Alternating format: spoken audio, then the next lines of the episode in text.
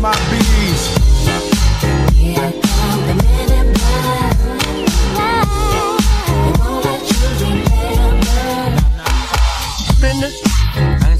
Any boogers in it? No boogers in it. With the film school, did? Must piss you off to see a black man running a big old production like this, huh?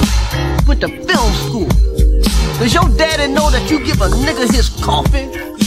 It would kill him, wouldn't it? No boogers in it. Then taste flavor. I know there. It's all good. No, it ain't all good. Now clean that shit up. That's right. Give me a white boy. Give me a blonde hair white boy so I can enjoy that shit. You the man. No, you the man, and that's the problem.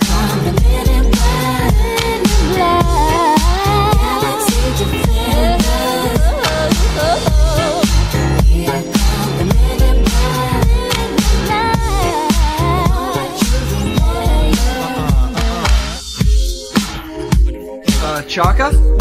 Yeah, hi, I'm Banky Edwards, the creator of Bluntman and Chronic. We met a few weeks back. I'm the executive producer. Oh, you're the executive producer. Why don't you executive produce me a latte? The crackinate, okay? Fucking? Uh, it's Banky. No, it is fucking. I just wanted you to know that I respect your work as an artist. I'm something of an artist myself. I, I was the inker on the comic book. Yo, man, you a tracer, okay? Nobody else got the heart to tell you. You trace, you go around the line, you are a tracer, okay? You think Fat Albert had a tracer? No, Bill Cosby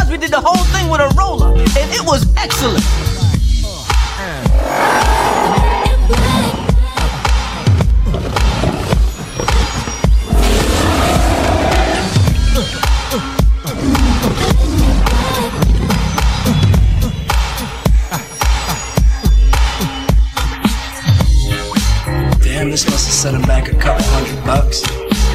Get out of. The fuck is that?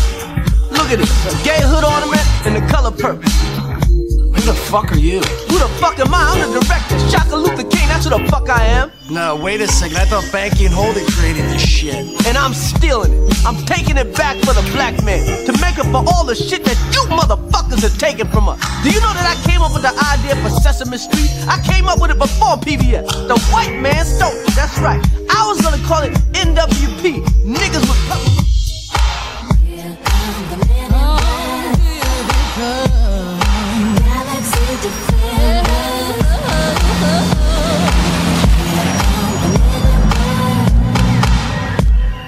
It won't let you remember. Sorry.